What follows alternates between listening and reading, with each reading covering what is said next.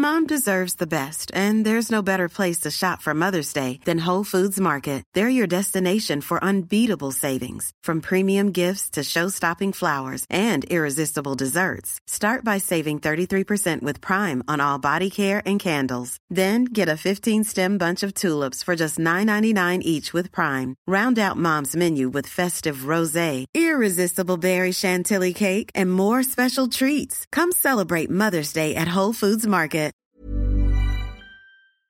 Werbung. Unsere heutige Folge wird präsentiert von Polk Audio. Es könnte nicht besser laufen. Du hast einen besseren Job bekommen, eine bessere Wohnung, einen besseren Fernseher und vielleicht ein besseres Auto. Du weißt also, wie sich besser anfühlt. Aber weißt du auch, wie besser klingt? Nein? Dann hör dir mal die Lautsprecher von Polk Audio an und wirst schnell merken, so klingt besser.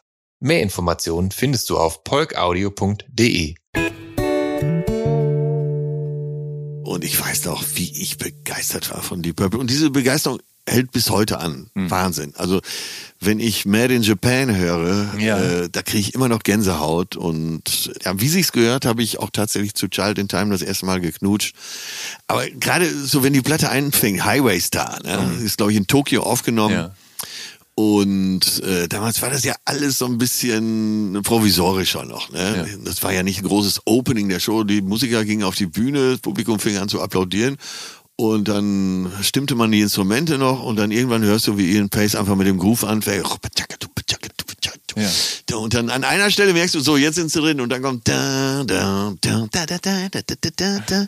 Ach Gott, ich flippe schon wieder aus. Ja, fand- ich kann es absolut nachvollziehen. Riesen, ich riesen Ja, Highway Star als Opener ist auch geil, oder? Boah, irre. Irre. Ja. Ja. Und also auch die Gesangsleistung, diese, diese Kopfstimme Ja. und dass die eigentlich, dass dieses Stück mehr oder minder eigentlich diese ganze New Wave of British Heavy Metal und, und so weiter mit vorweggenommen hat auch. Ja, das Zeug ist 50 Jahre alt, das muss man sich mal vorstellen. Und ist immer noch hochaktuell. Du kannst die Platte einfach heute auflegen Ja. und keiner wird dir sagen, was ist das denn für ein altes Zeug? Das ist immer noch hochaktuell. Ey, das muss man erstmal hinkriegen. Das sind meine Helden. Ja, absolut. Jetzt, wo ich nachvollziehbar. sage, merke ich es erst so richtig.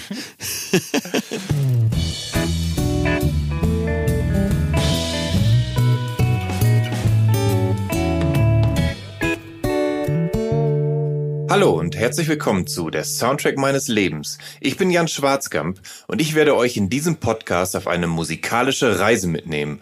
Eine durch das tönende und klingende Leben meiner Gäste. Mal nerdig, mal erhellend, immer persönlich. Ein Austausch über Popkultur im Allgemeinen und ein Blick aufs Leben durch die Linse der Musik im Speziellen. Viel Spaß mit der folgenden Episode.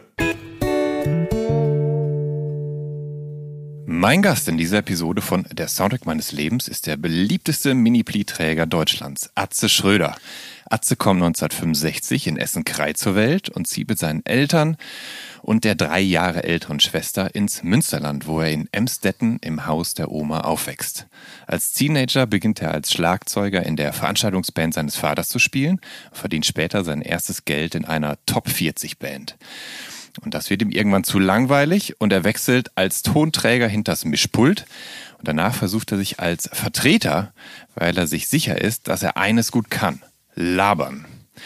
Und nach einem Großauftrag erleidet Atze einen Burnout und verkauft 1996 seine Veranstaltungsfirma. Und dafür macht er jetzt wieder Musik im Trio The Proll. Und ja, Comedy spielt dabei schon eine Rolle und nach und nach entwickelt und definiert er daraus die Kunstfigur, als die Atze Schröder heute bekannt und erfolgreich ist.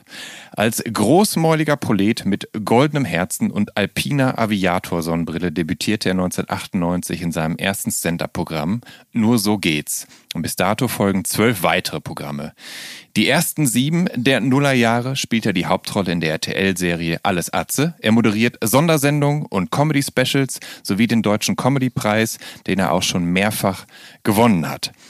In drei Filmen mischt er ebenfalls mit. Er betreibt, wie sich das für mittelalte weiße Männer gehört, zwei Podcasts und veröffentlicht einen Comic und zwei Romane.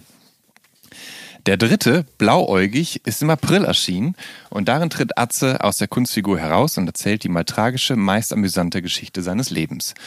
Und weil er in dem Buch gesteht, dass er nicht Nein sagen kann und weil die Figur Atze Schröder längst mehrdimensional ist, engagiert er sich auch für soziale Projekte, etwa in Ghana sowie Baumpflanzungen im schleswig-holsteinischen Neversdorf, was nur eine Dreiviertelstunde von Atzes gegenwärtiger Wahlheimat Hamburg entfernt ist. Und jetzt freue ich mich tierisch, ihn hier in der Soundtrack meines Lebens willkommen zu heißen. Hallo Atze, schön, ja. dass du da bist. Hallo Jan, danke für die Einladung. Äh, du hast eben ja. gesagt, ja. er wechselte als Tonträger in das Mischpult. Ein Tonträger, Und das ist natürlich Ton auch nicht schlecht. Ja, ja, ja aber ich wollte Tontechniker sein. Ja, aber äh, so semantisch gar nicht so schlecht. Ne? So Tonträger. ja, du hast, hast, ja den Ton getragen, damit ja, die Bands auf der Bühne vernünftig klingen. Auf meinen äh, stabilen mentalen Schultern. Ja, ja nochmal danke. Äh, bin gerne hier bei dir. Ja, ich, ähm, ich möchte gern mit dir jetzt einmal durch dein Leben skippen und vor allem von einer musikalischen Station zur nächsten. Aber eine erste Frage hätte ich, die so ein bisschen abweicht von der musikalischen Natur dieser Sache. Und zwar einiges von dem, was ich hier gerade eben vermittelt habe, das weiß ich, weil ich dein neues Buch Blauäugig gelesen habe. Und da erzählst du eben aus deinem echten Leben. Ja. Und bisher hattest du es aber geschafft, die Hoheit über deine Anonymität zu bewahren. Ja. Allerdings hat sich dein alter Ego in den letzten 25 Jahren ja gewandelt und ist facettenreicher und vielschichtiger geworden. Sprich, nähert sich der echte Atze und die Kunstfigur allmählich aneinander an? Naja, ich mache einfach weiter auf, wenn ich jetzt äh, öffentlich bin. Sonst habe ich schon sehr drauf geachtet, gerade als die Serie noch lief äh, und wenn ich viele lange Tourneen gemacht habe, dass das eben das Bild in der Öffentlichkeit ist. Ja. Ähm, in Talkshows oder sonst im Fernsehen, wenn keine Comedy gefragt war, ich aber trotzdem als Gast eingeladen war, da habe ich schon meine Meinung gesagt. Ja. Also so ungewöhnlich ist das jetzt nicht. Ich habe nur immer gedacht, das interessiert keinen Menschen. Und als ich vor zwei Jahren äh, in der ja. Landsendung war, in ja. äh, der, die direkt ja. am Anfang des Buches beschrieben wurde, ja. da habe ich gemerkt, dass irre viele Mails und Kommentare kamen und alle waren sehr ermunternd, so schön, dass du mal von dir erzählst, schön, dass du die Seite auch mal erzählst, mhm. schön, dass du mal nicht nur Sprüche machst, sondern eben auch von den Abgründen in deiner Familie erzählst. Ja, und das hat mir Mut gemacht, das weiterhin zu tun. Ja, ja äh, es ist ja auch verständlich, weil man dich lieb gewonnen hat als die Bühnenfigur, die du bist, aber weil natürlich dann auch ein bisschen gewisses Mysterium entsteht, weil man gar nicht weiß, wer steckt denn eigentlich dahinter. Ja, ja, ja, ja genau. Das war auch immer dieses Augenzwinkernde, äh, ja. was der öffentliche Arzt hatte. Das gefiel mir gut. Mir kam es immer so ein, äh, so ein bisschen so vor, als würde ich so allen so ein kleines Schnippchen schlagen. Ja, ja, aber es gehört eben auch Mut dazu, so etwas aufzumachen. Und das habe ich zum ersten Mal beim Hotel Matze gemacht. Ja jetzt auch heute bei dir. ähm, ich musste erstmal für mich feststellen, dass äh, das Publikum das auch interessiert. Mhm. Ich habe immer gedacht, mein Privatleben ist doch viel zu langweilig. ähm, im, Im Laufe des Gesprächs soll es ja eben vornehmlich um Musik gehen und um Hörgewohnheiten. Und muss man deine echten Hörgewohnheiten und die Hardrock-Vorlieben der Bühnenfigur voneinander trennen oder gibt es da Überschneidungen? Da gibt es Überschneidungen. Also wenn ich dann als öffentliche Atze rausstelle, äh, im Prinzip, dass ich nur hm. ACDC höre ja. äh, oder ja. Airborne, ja. die legitimen Nachfolger meiner Meinung nach, äh, dann ist das übertrieben. Nee, ich höre äh, sehr, sehr breit. Ich höre auch mal ACDC, aber eher seltener. Okay. Ähm, dann legen wir mal los und tauchen mal tief ab in dein Leben, beziehungsweise an einen Punkt, an dem du noch ja, wie würde es Atze jetzt vielleicht ausdrücken, Sacksuppe im Fleischballon deines Vaters warst. äh, der hatte eine Band namens Die Blizzard Boys, ja. was ja schon mal ein super Name ist, finde ich. Und die heuerte man an für Veranstaltungen. Ähm, und was, was gab es da für ein musikalisches Programm bei den Blizzard Boys? Weißt du das? Ähm, naja, aus Erzählung weiß ich es hauptsächlich. Ähm, die haben hauptsächlich deutschsprachige Schlager gespielt mhm. ähm, und deutschsprachige sogenannte Popmusik, wenn ja. man das heute so bezeichnen will. Ab und zu mal einen englischen Titel, aber das war damals noch nicht gern gesehen. Ja. Also mein Vater erzählt immer von einem Veranstalter. Es gab so ein legendäres äh, Lokal in Essen. Äh, das war das San Francisco. Mhm. Und da haben sie alle gespielt, eben auch die Blizzard Boys. Ja. Und da sagte der Veranstalter abends immer so als Ermahnung an die Bands, nicht so viel Kaugummi. Damit meint er Englisch. Ja, ja, ja, ja. So nach dem Krieg äh, war ja Englisch noch nicht so geläufig wie heute und es hieß dann für die halt einfach Kaugummi. Ne? Ja, es ist ja sogar einmal eskaliert, ne, als dein Vater mit seiner Band äh, I Wanna Hold Your Hand von den Beatles angestimmt hat. Ne? Genau, das war die Weihnachtsfeier von Karstadt, die kommen ja aus Essen. Ja, Äh, da wurde extra so ein Kaufhaus in einer Etage freigeräumt für ich war ja nicht dabei. Ja, ja, aber, Äh, so hat mein Vater mir mehrfach erzählt, beziehungsweise sehr oft. Und ja, dann haben die da gespielt und dann haben sie gedacht, jetzt spielen wir mal einen englischen Titel Mhm. von den Beatles, Wanna Hold Your Hand. Und dann, äh, damals gab es ja noch viele, um das mal vorsichtig auszudrücken, sehr konservative Mitarbeiter, Ja. äh, auch so Altnazis eben. Ja. Und so einer war der Hausmeister, der hat dann einfach die Sicherung rausgedreht, als die Band kein Strom mehr. Äh, Karstadt wollte nicht bezahlen und dann hat mein Vater einfach eine Kiste Champagner mitgehen lassen. Was ich wohl weiß, ist, dass dein Vater Akkordeon gespielt hat. Ähm, aber hat dein Vater auch, hat er gesungen? War der der Bandleader oder, oder? ja, der hat auch gesungen, der war ein sehr guter Sänger, Ja. im Gegensatz zu mir. Und deswegen äh, hat er uns Kindern auch, wenn wir abends im Bett lagen, meistens was vorgesungen zum Einschlafen, aber nie Kinderlieder, sondern äh, Schlager Ja. und gern mal Operette. Ich kenne mich in der Op Operettenwelt ganz Ja. gut aus, Ja. aber nur über meinen Vater, weil er uns die ganzen Nummern vorgesungen hat abends im Bett. Okay. Aber wahrscheinlich dann in moderatem, mit moderater Tonlage, oder? Ja, da wurde auch schon richtig geschmettert. Ne? Also, Wer soll denn dabei einschlafen? Ja, wir waren dann froh, als er aufhört. Haben uns schlafen gestellt. Darüber hin sind wir dann eingeschlafen. Ähm, du bist als Kleinkind aus dem Pott mit der Familie dann nach Emstetten ins Münsterland gezogen, wenn Ja. ich mich nicht irre, ne? Richtig. Ähm, und dort dann äh, in einen von Nonnen geführten Kindergarten gegangen. Ja. Und, und dort wurden dir dann erstmal so diese ganzen Kirchenoldies nahegebracht und die du zum Teil bis heute noch auswendig kannst, ne? So wie großer Gott, wir loben dich. Ja. Herr, wir preisen deinen Namen. Ja, da sind auch teilweise Texte drin. Äh, ich weiß gar nicht, in welchem Lied das war. Heil dir, o Sieger von Golgatha, Sieger wie keiner, Halleluja. Äh, das ist auch hart an der Grenze. Das ne? ist hart Man an der weiß nicht, von Grenze. welcher Seite. Nee, das ist, äh, Aber früher war es normal, ja. dass katholische Kindergärten Ja. Mhm. von Nonnen geleitet wurden. Äh, also war nicht ungewöhnlich. Ja. Mhm. Die waren hart drauf, beinhart.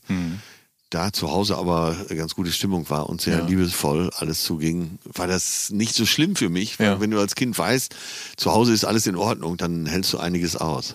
aber hast du deshalb, also gerade deshalb dich ins Zeug gelegt, um gut zu singen, damit die Nonnen nicht böse werden oder, oder warst du eher re rebellisch unterwegs? Naja, ich war nicht unbeliebt bei den Nonnen, so ist das nicht. Mhm. Äh, was ich gut konnte, war äh, so Gedichte vortragen, Ja. obwohl ich noch nicht lesen konnte. Aber ich konnte mir Gehörtes sofort merken und Ja. dann äh, bei verschiedenen Anlässen immer Gedichte vorgetragen. Deswegen mochte mich die Obernonne. Gleichwohl war ich ein absoluter Rebell Ja. äh, mit meinen Freunden Andreas und Hermann zusammen und wir haben immer wieder so Arrest gehabt, mussten länger bleiben und es gab so einen Dreiertisch, wo wir alleine immer sitzen mussten, weil wir nur Blödsinn gemacht haben. Aber ähm, wir haben da eine Sache gemein, äh, die mich auch immer verstört hat. Und zwar eine Zeile aus dem Schlaflied Guten Abend, gute Nacht. Und da heißt es ja, morgen früh, wenn Gott will, wirst du wieder geweckt. Ja. Und da äh, redest du auch drüber in deinem Buch. Hast du das auch so empfunden, dass wenn Ja. ich habe als Kind überlegt, ja, und wenn Gott nicht will, Ja, eben. Dann so, was weiß dann? oder was? Ja. Ja, fand ich ganz bedrohlich als Kind. Ich habe immer gedacht, dann entscheidet er also, ob ich morgen wieder wach werde oder nicht. Ja. Und äh, wir haben das Lied später in anderen Variationen, die Mhm. nicht ganz so jugendfrei sind, gesungen. Ähm, du zitierst im Buch auch äh, kurz danach dann äh, Lemmy Kilmister mit, ähm, mit Zitat, dünne Geschichte, die christliche Religion. Und du endest mit äh, schlimme Musik, aber sehr unterhaltsame Zitate. Würde der Bühnenatze dem realen Atze für den Kommentar nicht einen Spruch drücken? Also ich meine, Lemmy ist doch quasi der Atze des Heavy Rocks, oder nicht? Ja, da hast du schon recht. Also, aber trotzdem, dieses Buch ist ja eben eine Ja. Autobiografie Ja. und Ja. soll ja schon sehr dokumentarisch Ja. und nach bestem Wissen und Gewissen äh, sich an der Wahrheit orientieren. Und ja, ich weiß nicht, wie viele Nummern nacheinander schaffst du von Motherhead? Ja, ist eine gute Frage. Vor allem, weil Irgendwie sieht man man, kann der Band- Ace of Space. Oh, eben, man kann der Band ja fast vorwerfen, dass sie mehr oder minder immer den gleichen Song Ja. aufnimmt. Ja, und, ohne, äh, ohne wenn- es böse zu meinen. Ja, und äh, wenn wir so viel Speed Ja. wegziehen müssten, ne? Und äh, das bekannteste Album ist ja, glaube ich, nur Sleep Till Hammersmith. Mhm. Und da haben sie drei Tage nicht geschlafen, also so mit Drogen vollgepumpt waren. Und das ist ja ganz lustig, aber Ja. nichts für zu Hause still unterm Kopfhörer sitzen. nee, das stimmt. ähm, kommen wir zurück zu deinem Vater. Der hatte ja äh, trotz des Umzugs ins Münter, Münsterland dann auch weiterhin äh, auf Tanzveranstaltungen gespielt. Also Mhm. im Ruhrgebiet ging es ja los und, und ich glaube, er hat es halt auf jeden Fall beibehalten. Ne? Ja, ja. Und du beschreibst ihn als, als großen Charismatiker und Charmeur, der es dann ja auch äh, geschafft hat, mit seinem Adressbuch und seiner äh, Quetschkommode dann die Gäste zu verbändeln. Also dein Vater und seine Band, die müssen so eine wirklich machtvolle Liederauswahl gehabt haben. Äh, Weißt du noch, wie das so ablief, was da, was da gut ankam? Ja, ich weiß auf jeden Fall, mein Vater hatte so ein Textbuch, äh, teilweise auch mit Noten eben, immer äh, eben ein sehr guter Instrumentalist und auch sehr notenfest. Und das war echt eine dicke Mappe. Ich weiß, also ich kann jetzt nur schätzen, dass da bestimmt 300, 400 Nummern drin waren. Ja. Ähm, teilweise auch in Lautschrift, was Englisch anging. Ja. Mein Vater war auch des Englischen nicht so mächtig. Äh, Ja, klar. Ist ja normal zu der Zeit. Und äh, dann hieß es auch äh, teilweise eben nicht äh, äh, Chuck Berry, sondern äh, Jacques Berry. Also Mhm. Ja, ja. französisch ausgesprochen.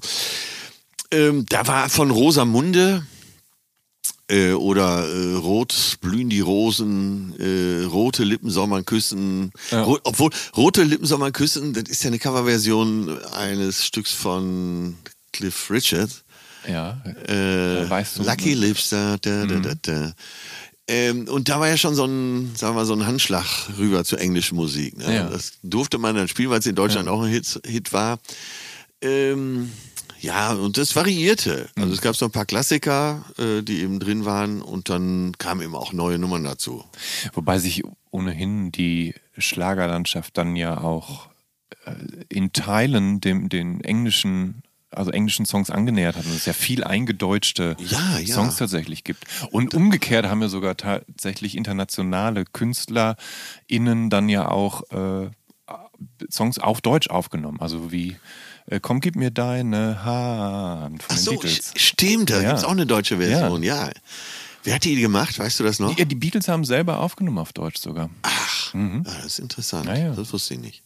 Ähm, als du 19 Jahre alt warst, ähm, da sah so ein typischer Sonntag im Jahre 1975 für dich so aus, dass du mit deinem Vater zur Probe der Feuerwehrkapelle gegangen bist.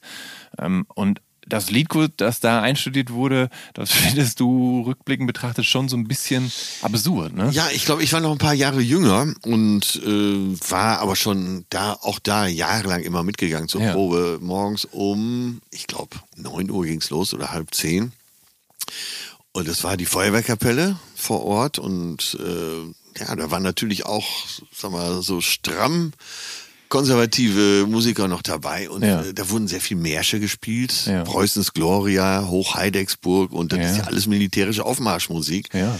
Und da hast du auch äh, neben der Faszination äh, der Lautstärke, hast du Ja, dann ja. natürlich auch in den Augen dieser Männer, äh, vor allen Dingen, wenn die dann angetrunken waren, eine gewisse Faszination ihrer Nazi-Erziehung gesehen. Ja. Äh, dem kann man sich dann ja auch sicher nicht ganz entziehen, Mhm. weil, wenn man mit sowas so, sozialisiert wurde.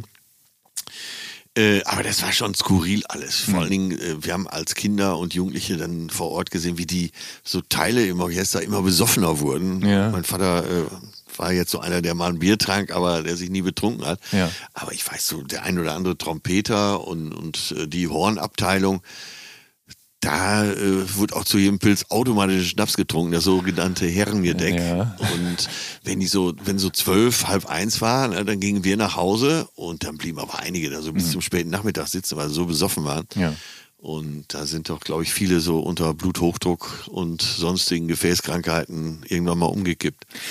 Dein Vater hat ja die Nazi-Vergangenheit und die Schrecken des Krieges ab einem gewissen Punkt so äh, versucht, so ganz hinter sich zu lassen. Ja. Dass das unterschwellig immer, immer noch in ihm drin steckte, ist, Ja. ist klar, aber er hat es halt nicht an die Familie und dann gerade an die Kinder herangetragen. Ja. Ähm, wenn er jetzt in so einer Feuerwehrskapelle spielt, wo dann natürlich diese Muntermachmusik zum Ja. Aufmarsch gespielt wird, war das nicht, ähm, muss sich das nicht für ihn theoretisch komisch angefühlt haben? Hast du jemals mit ihm darüber Nee, gesprochen? Da, darüber haben wir nie gesprochen. Aber du hast ja auch heute noch, wenn du so Schützenfeste siehst und die Spielmannzüge, die da Mhm. mitmarschieren und so weiter, die spielen ja teilweise immer noch diese Nummern. Also so Preußes Gloria, Ja, ja. das läuft noch. Ja.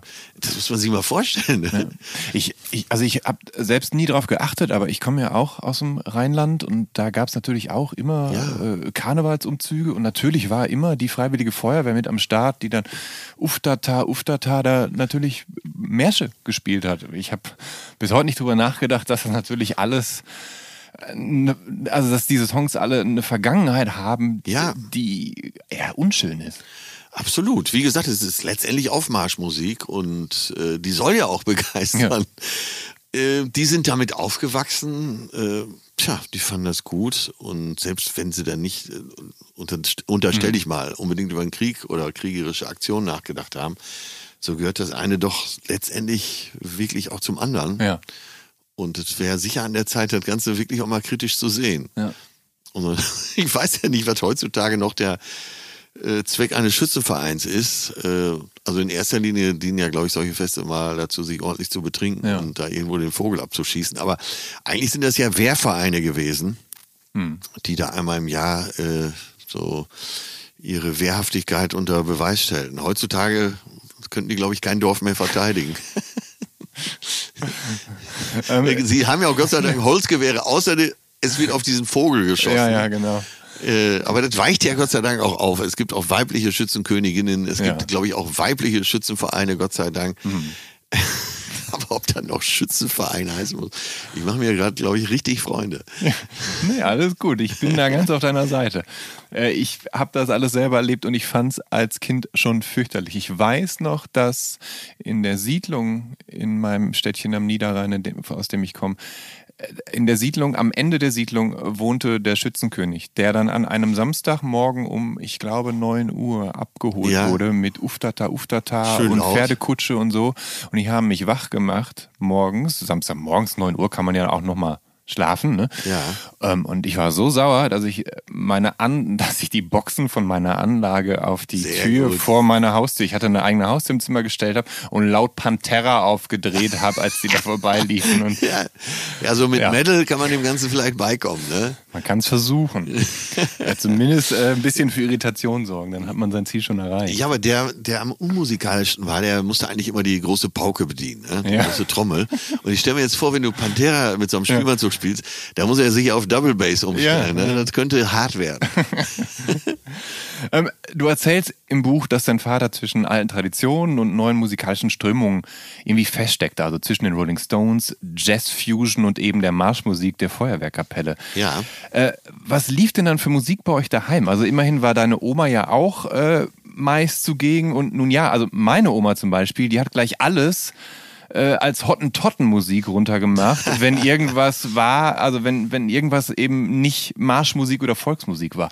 Wohlgemerkt, meine Oma war, war Flüchtling aus Ostpreußen Ja. und mochte trotzdem die Marschmusik und fand alles andere als Hottentottenmusik, was man heute ja auch niemals so ausdrücken dürfte. Aber wie, wie war es bei euch? Was, was lief da so? Und, und war die Oma dann auch dann, nee, nicht diese neumodischer Quatsch? Ja, das, äh, solche Sachen hatte die natürlich auch drauf, obwohl die sehr tolerant war. Ähm, mir kommt gerade so in den Sinn unsere Rockmusik, äh, mit der wir sozialisiert wurden. Hm. Die wird so langsam aber auch äh, zu dieser Marschmusik. Ja, da- ja, ähm, ja, ja. ja, und so. äh, Es gibt auch, Wertkonservativ. ja. Ja. und wenn du sowas wie Manowar oder so Ja. nimmst, äh, ne? Ja. Gib mal Manowar und Fight ein, da kommen 20 Songs. Ja. Fight for your rights, äh, Right for your fight, Fight for your fight, Ja, you Manowar to ist. Manowar ist quasi Schützenfest-Musik für Metaller. Ja, für Bodybuilder. Für Bodybuilder. ja. Ähm, Aber ja, äh, was, zu was, Hause was liest du wurde, zu Hause? Ja. Äh, ach, Swing, äh, sehr Ja. viel Swing. Mein Vater hat, war großer Jazz-Fan, das wurde gehört. Es lief aber tatsächlich auch mal äh, das was äh, eine Marschmusikplatte, äh, Ja. Bundesmusik, äh, Musik, Heereschor oder wie die heißen. Wenn es gut gespielt ist, hat das ja auch seine Qualität. Ne? Vor Ja. allen Dingen kennen die nicht nur eine Lautstärke, sondern auch eine gewisse Dynamik. Ja. äh, ja, aber so, es lief schon viel Instrumentalmusik auch.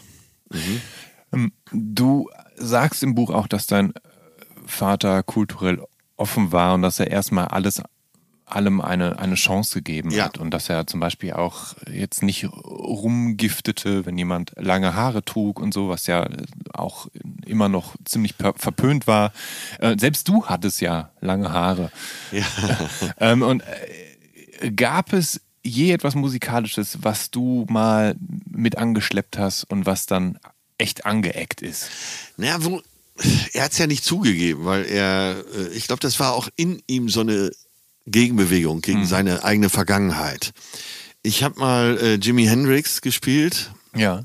in großer Lautstärke, Ja. weil ähm, ab so einem gewissen Punkt waren auch immer Verstärker bei uns zu Hause verfügbar. Und dann äh, hat er sich dazugesetzt, hat zugehört und meinte nur, interessant, sehr interessant. Ja. Er ist dann aber auch irgendwann rausgegangen. nee, aber gemeckert hat er Ja, nie. ja. Nee, das, äh, da war eher meine Mutter dafür zuständig. Mach die, mach die Scheiße leiser. aber es war schwer zu rebellieren bei uns, weil äh, meine Eltern doch sehr tolerant waren. Hm. Also mit großer Erziehung wurde ich nie belästigt. Ja. Du, äh, du warst 1982 bei den Rolling Stones im Müngersdorfer Stadion in Stimmt. Köln. Und Im Vorprogramm war Peter Maffay, der kam nicht so gut an, erzählst du auch. Ähm, bist du da damals mit deinem Vater hingegangen? Also ich meine, du warst ja theoretisch gerade äh, 17, also n- noch nicht mal volljährig. Sprich, du konntest jetzt nicht selber mit dem Auto hinjockeln. Ich bin mit dem Zug dahin und Ja. bin tatsächlich vom Hauptbahnhof Köln bis zum Müngersdorfer Stadion gelaufen. Das ist ganz schön weit. Und das hat uns damals ja alles nicht interessiert. Mhm. Ja. Früh morgens los. Wir waren acht Stunden, glaube ich, im Stadion. Ja. Und zwar richtig in der Meute. Kann Mhm. man sich heute auch nicht mehr vorstellen. Es spielten vier Acts. Das war Jay Giles Band. Äh, Bab spielte ganz Ja. zu Anfang, das Kölner Ja. Act. Ja. Die äh, eröffneten das Ganze. Dann spielte äh, Jay Giles Band. Dann kam Peter Maffay, Mhm. als die Eier und Tomaten flogen. Ja. Ja, und irgendwann kamen die Stones. Ja. Am Ende, ich habe, ich glaube, ich habe nicht mal was getrunken da während der acht Stunden. Ich war völlig dehydriert. Aber so war das früher. Mit 17 hat sich doch keiner drum geschert. Da Ja. bist du da hingefahren und fertig. Ich bin mit 13 angefangen, öffentlich Schlagzeug zu spielen in der Band. Ja. Und so ab 15 war ich völlig autark unterwegs. Ich hatte ja auch Geld in der Tasche, dadurch, Ja. dass ich schon äh, mit verschiedenen Bands gespielt habe. Nee, nee, das interessierte keinen. Dann sagte man, klar, man sagte zu Hause Bescheid, ich komme morgen erst wieder. Und dann war das okay, Schlafsack unterm Arm und dann irgendwo gepennt. Aber ähm, also war, waren die Stones, abgesehen von so, so Auftritten mit der Band deines Vaters und mit der eigenen Band oder beziehungsweise das, du hast ja selber dann auch mitgespielt, waren die Stones dein, dein erstes Konzert, auf dem du warst, oder warst du schon vorher auch mal Ja. gezielt auf ein Konzert gegangen? Ich war vorher schon gezielt auf ein Konzert. Ich war auch gar nicht so ein großer Stones-Fan. Dafür war ich, Ja. glaube ich, so die paar Jährchen zu alt. Meine Schwester hat das, glaube ich, noch so mitgenommen. Äh, die hat, war noch Beatles und Stones-Fan. ja.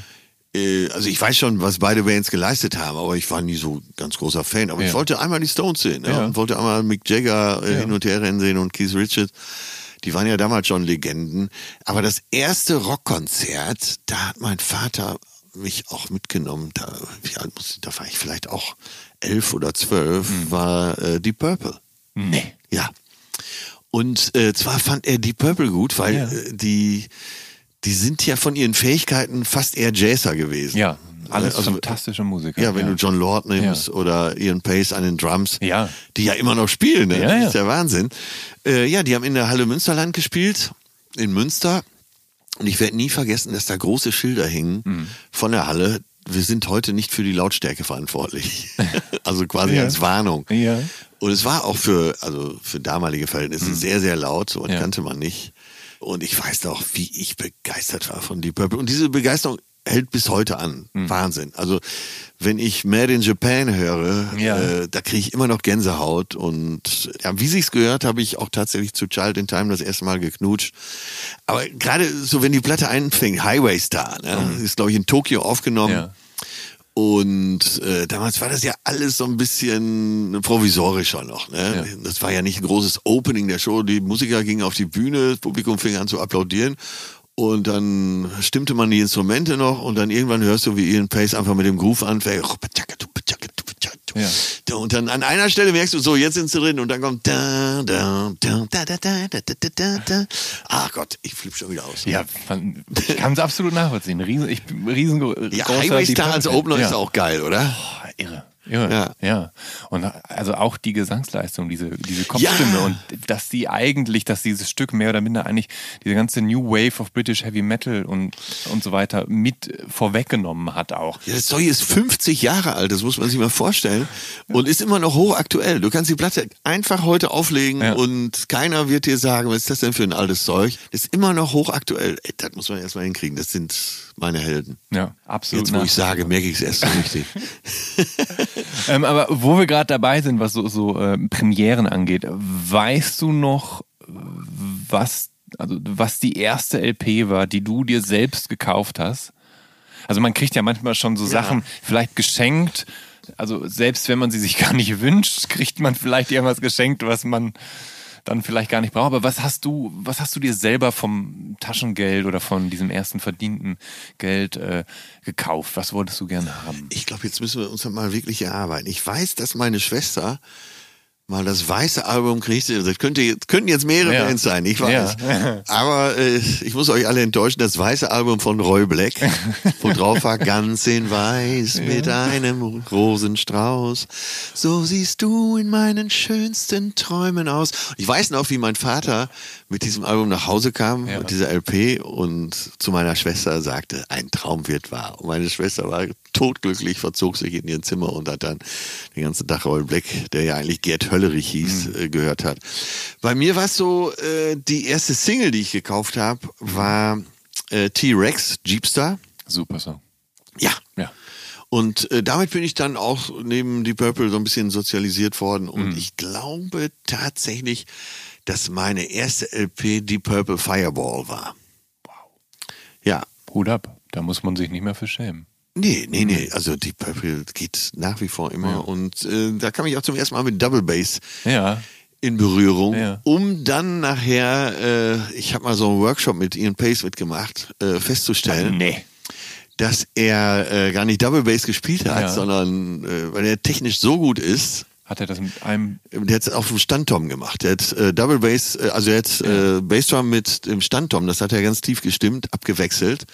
Und der hat Ah. diesen Schlag immer so dazwischen gebaut, dass man dachte, das ist Double Bass. Wow. Hammer, ne?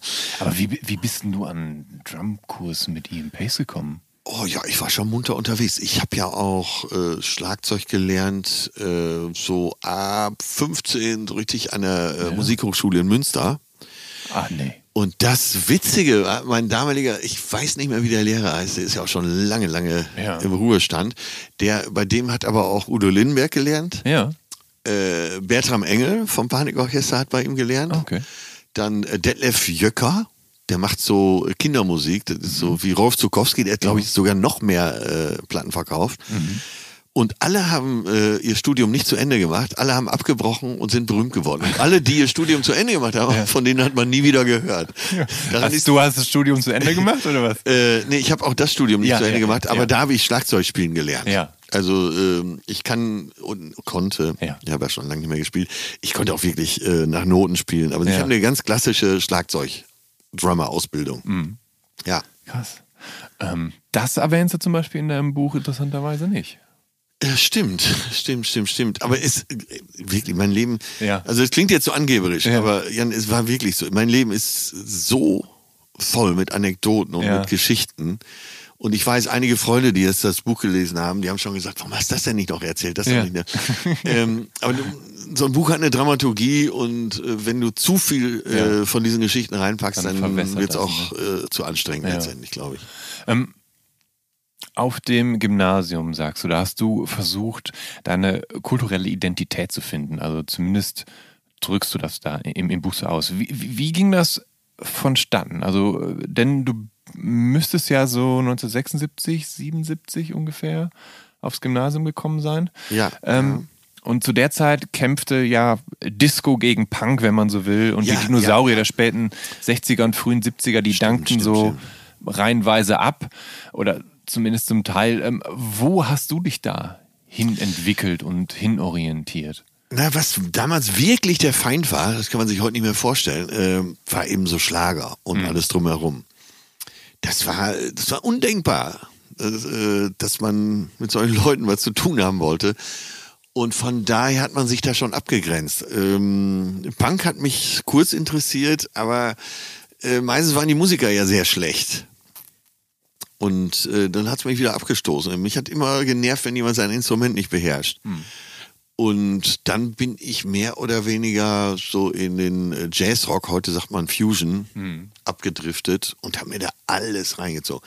Ich weiß, eine der bekanntesten äh, Bands für Jazzrock war in Deutschland Passport, Klaus Ja, Deubingers genau. Passport Ja. mit Kurt Kress am Schlagzeug. Ja. Und kurzzeitig auch Udo Lindenberg, oder? Und der erste da mal, genau wollte ich gerade sagen, war Udo Lindenberg. Ja. Der hat äh, aber nicht so lange da gespielt. Ich glaube, so maximal zwei Jahre. Und Mhm. dann kam Kurt Kress. Äh, und der Band bin ich auch wirklich hinterhergereist. Dann Mhm. äh, amerikanische Bands wie Soft Machine. Dann meine totalen Helden äh, waren Weather Report. ja. Die habe ich auch äh, lange begleitet und äh, ja, bin ihnen auch äh, Ja. hinterhergefahren und habe Ja. die Musiker, damals war die Trennung nicht so, Ja. du konntest ja teilweise auch einfach so Backstage reinmarschieren. Ne? So Security gab's ja gar nicht.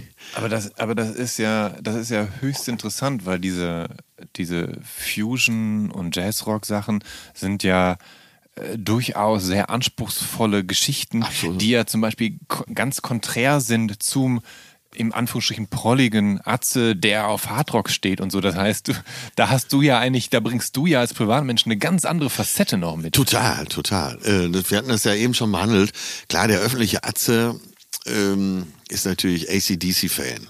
So, und, äh, Passt halt, ne? und andere Hardrock-Sachen, wobei einige Sachen, die ich da auf der Bühne behauptet habe, mir fast unbekannt sind. Aber äh, das gehörte halt zur früheren Legende, deswegen ist ja ganz gut, dass man da mal jetzt mit aufräumen kann. Nee, aber äh, Nee, Jazzrock, das war schon meine Heimat. Und ich habe ja auch überhaupt keine Musik gehört, Hm. jetzt außer äh, Deep Purple, wo gesungen wurde. Ja. So, so bis Anfang 20. Ja. Ich, könnte mich, Ja. ich könnte mich selber ohrfeigen, dass Ja. ich so blöd war. Aber für mich gab es halt hauptsächlich Instrumentalmusik. Ja. Und was leider an mir lange vorbeigegangen ist, lange, lange, leider, ach, da könnte ich mir auch wirklich, wenn ich da, das ist die einzige Stelle in meinem Leben, wo ich zurückspulen möchte. Das ist Led Zeppelin. Ja. Die habe ich zu spät für mich entdeckt. Und gerade äh, Jason Bonham, Ja. äh, der Rockdrama, bis heute unübertroffen. Ja. Und das gibt's ja auch selten, ne? dass jemand so ein Musiker ist und so prägend, Mhm. dass erstens nach seinem Tod sich die Band aufgelöst hat, weil es keinen Sinn mehr machte ohne ihn. Und dass man bis heute, und sein Sohn ist eigentlich auch ein excel Mhm. Ja, exzellenter Den Drummer. hast du gerade genannt, Jason Bonham. John Äh, Bonham. John Bonham, Entschuldigung. Papa, Jason Bonham, der ja, Sohn. Ja. Ja. Bonzo. Mhm. Äh, und das äh, bis heute an äh, John Bonham Ja. keiner rankommt. Und den hätte ich eigentlich, dann wäre meine, vielleicht meine musikalische Karriere etwas anders verlaufen. Ja. Ja, der hat halt hingekriegt, ne? äh, Künstlerischen Anspruch, Polyrhythmen hast du nicht gesehen, Ja. zu, zu erden und das mit, mit, mit groovenden Bluesstrukturen zu versehen, sprich nicht nur zu zeigen, was er kann, also, Ja. also halt um des Zeigens willen, sondern einfach auch des Heavy Rock und des Blues Rocks und des Folk Rocks und was sie nicht alles gemacht haben, dienlich. Genau, genau. Ja. Und äh, auch er Jazz-Elemente und äh, Ja. die Bassdrum spielt Triolen, Ja. äh, aber nicht, so- genau wie du sagst, nicht um zu zeigen, dass es geht, sondern äh, um die Musik da zu bereichern. Mhm. Dann hat das Ganze gegroovt. Ja. Das ist ja auch nicht so einfach hinzukriegen. Aber er war ja auch ein absolutes Tier. Das heißt, das Ganze mit einem Druck Mhm. Ja. gespielt und da ist weit und breit keiner in Sicht. Ähm, ich, du, ich habe dich gar nicht gefragt. Wir haben jetzt so viel über das Schlagzeugspielen geredet, aber ich habe gar nicht ähm, gefragt, was war eigentlich der Anlass dafür, dass du dich dafür entschieden hast, Schlagzeug zu spielen? Hat dich dein Vater dazu animiert? Ja. ja? Hat er gesagt, Jung, probier auch was aus? Nee, gar nicht. Äh, aber er selber äh, war ja Munst, äh, Multi-Instrumentalist. Äh, hm. Bei uns stand immer alles rum. Er hat viel Posaune gespielt, äh, da in dieser, in dieser Feuerwehrkapelle. Der hm. war auch ein sehr guter Posaunist, war ein guter Sänger. Und hat dann später in den Bands eben Schlagzeug gespielt. Ja. Und hat dann so vom Schlagzeug ausgesungen. Und ähm, ja, wir waren schon sehr eng, mein Vater und ja. ich. Und ich wollte immer alles genauso machen wie mein ja. Vater. Ja. Und deswegen habe ich auch erstmal Posaune gelernt und später dann auf Schlagzeug gewechselt. Das war der Grund. Ich wollte meinem Vater nacheifern. Was natürlich äh, auch eine tolle Sache ist, weil man als ähm, Sohn ja häufig auch so eine Rivalität zum Vater aufbauen kann oder genau das Gegenteil dessen macht, was der Vater für richtig hält. Also da ist es ja eigentlich ganz gut, dass ihr da so ein harmonisches Verhältnis hattet. Ja, ja, weil ich kann mir das auch nicht erklären, aber äh, nee, ich wollte immer so sein wie mein Vater. Ist das Schlagzeug denn dann auch das Instrument gewesen, was du äh, dir ausgesucht hast, weil es ähm, ein intuitives Instrument eher ist? Also du musst ja nicht zwangsläufig Noten lesen, um das spielen zu können. Und also es ist. Es ja, wahrscheinlich ist das so. Ne? Also erstmal, wie gesagt, wollte ich äh, das machen, was mein Vater gemacht hat. Ja dann fand ich es auch cooler. Ich habe ja erstmal Posaune gelernt und das ist ja wirklich mit Abstand das uncoolste. Ja. Neben Querflöte. Ja. Äh, Carlo, mein Tourmanager, sitzt hier im Raum. Der hat, äh, für ihn war das erste Instrument Querflöte. Äh, ja. Wir haben, Carlo, wir haben beide die uncoolsten Instrumente also, gelernt. Also Querflöte geht ja eigentlich noch. Ich meine, lässt sich auf jeden Fall hab, besser transportieren. Ich habe so viele Menschen im Podcast gehabt, die natürlich mit der Blockflöte angefangen haben und damit ja. gestraft wurden und so. Ja, ja, ja, das, äh, was Eltern so einen, so Kindern antun können. Ne? Aber Zugposaune ist auch schon echt ein unerotisches Instrument. Zugposaune, also ja. Mhm. Und es gibt auch außer Verstehe, Paul de Sousa, ja. glaube ich, keinen Bekannten in der Rock- und Popmusik, der diesem Instrument so ein bisschen äh, Glamour verhelfen ja. Und es gab noch äh, Mangelsdorf, äh, Paul Mangelsdorf oder so, aber der war eher Jazzer. Ja. Albert Mangelsdorf. Aha. Der spielte dann so, so Obertöne mit und so, so ganz experimentell, aber das, da, da kriegten die Frauen Angst, das war auch nichts. Also, ähm, um Frauen kennenzulernen, war die Zugposaune auf jeden Fall ein ziemlich ungeeignetes Mittel. Völlig uncool. Im, im Buch gibt so es so ein schönes Bild, als du die, ähm, die Feuerwehrband beschreibst und dass dann da die Bläser so ein Eimerchen hatten, der dann irgendwann voll mit hochprozentiger Lülle waren, weil die ja. sich alle Schnaps reingekippt haben und dann ja, man in, muss ja so ein, so ein äh, Blasinstrument immer mal entlüften, ja. ja. weil ja Speichel drin landet. Und gerade bei den Trompeten und Posaunen aber auch bei der Tuba ja. äh, entstehen doch da äh, bedenkliche Mengen, sagen wir es mal so. Und es gab eben früher diese Näpfe, so ja. Spucknäpfe im Orchester, wo eben während des Konzerts und auch während der Probe das entleert wurde. Ich weiß gar nicht, ob das unter, also Christian Drosten würde die Hände über den Kopf zusammenschlagen, sagen wir es mal so. ähm, kommen wir mal von diesem von deiner Fusion-Leidenschaft kurz weg und rudern äh, zu dem kurzen Moment, als du ähm, dich anscheinend in einer Punkband ausgetobt hast. Und es gibt eine kurze Stelle im Buch, die ich aber ganz hervorragend finde und die ich einfach gerne von dir vorgetragen hören wollen würde, nichts, weil sie so pointiert ist. Nichts lieber als das. Mit 15 gründete ich zusammen mit meinem Freund Christian die erste eigene Band. Punkwagen gesagt. Wir sahen uns als die legitimen Nachfolger von The Clash, denen der Erfolg in unseren Augen zu Kopf gestiegen war. Wir nannten uns Kartoffelsalat, weil wir den englischen Markt nicht so im Blick hatten. Gesungen wurde lieber auf Deutsch, wobei gesungen sicher etwas übertrieben ist.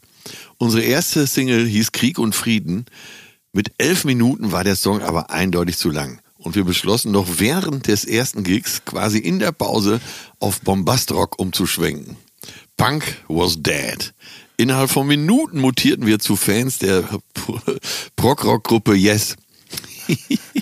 das, äh, aus Krieg und Frieden wurde War and Peace. Das Werk wurde auf eine Stunde und elf Minuten ausgedehnt. Hauptsächlich instrumental, sehr zum Leidwesen unseres Sängers. das kann ich auch nicht ohne Lachen lesen, sorry. Nee. Das, ähm, aber da, da steckt ja quasi alles drin. Ne? Also, dass, dass du dich überhaupt dass du überhaupt Punk ausprobiert hast, finde ich eigentlich ganz interessant, weil du ja anscheinend sofort festgestellt hast, nee, eigentlich schlägt dein Herz für eine ganz andere Sache. es war wirklich so chaotisch. Äh, Shoutout an Christian, der schon, äh, ich glaube, kurz darauf nach Berlin gezogen ist. Hm. Der war immer etwas mutiger als ich. Ja. Äh, ich habe das alles tatsächlich vor Augen, wie wir äh, so in unserem Proberaum so ein altes, abrissreifes Haus äh, Krieg und Frieden geprobt haben. Hm. Sehr viel Improvisation. Und der erste Gig war, glaube ich, im Jugendzentrum in Rheine. Ja. Äh, ja, das war schon. Und es war wirklich so. In der Pause haben wir einfach umgeschwenkt.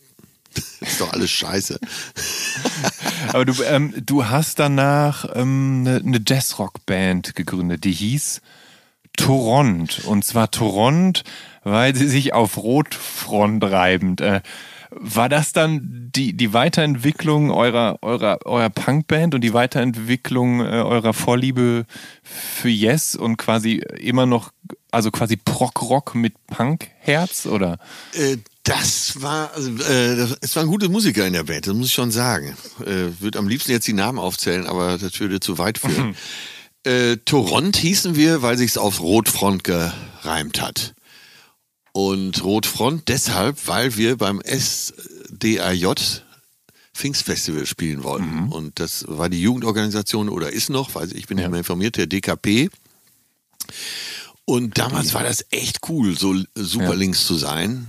Und gerade bei diesem SDRJ-Festival waren ja. echt die, wirklich die alternativen, tollen Frauen Aha. für uns Grund genug, da auf jeden Fall zu spielen. Und es war auch groß. Ich weiß gar nicht mehr, in welcher Stadt. Ich glaube, in Essen war das. Ja. Und es war ein Riesenauftritt. Aha. Und dann, äh, da haben wir da unsere, unsere Fusion mal gespielt. Und dann äh, Fender Rhodes, ne? also es gab einen Pianisten, der Fender Rhodes spielte, da hatten wir sehr guten Saxophonisten und ja, also äh, da waren wir zumindest für ein paar Wochen super cool. Hab, habt ihr je was aufgenommen? Nee. Nee? Nee, ja, schon. Wir haben was aufgenommen, aber es ist nie gepresst worden. Und, okay. äh, das heißt, da schlummern potenziell noch Bänder mit, ja. mit Atze Schröder in seiner Fusion-Rock-Band irgendwo bei irgendjemandem im Keller? Also Christian Wilb, das war unser äh, Gitarrist, der aber eben auch schon in der Punk-Formation dabei war ja. und beim äh, äh, Glamour Rock.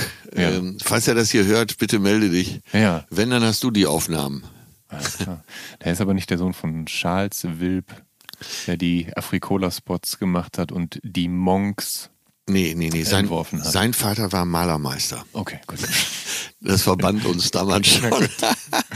ja. Aber der ist, ja. äh, der ist tatsächlich dann doch nochmal in die Punkszene hier in Berlin ja. gegangen, konsequenterweise, so vom Dorf weg.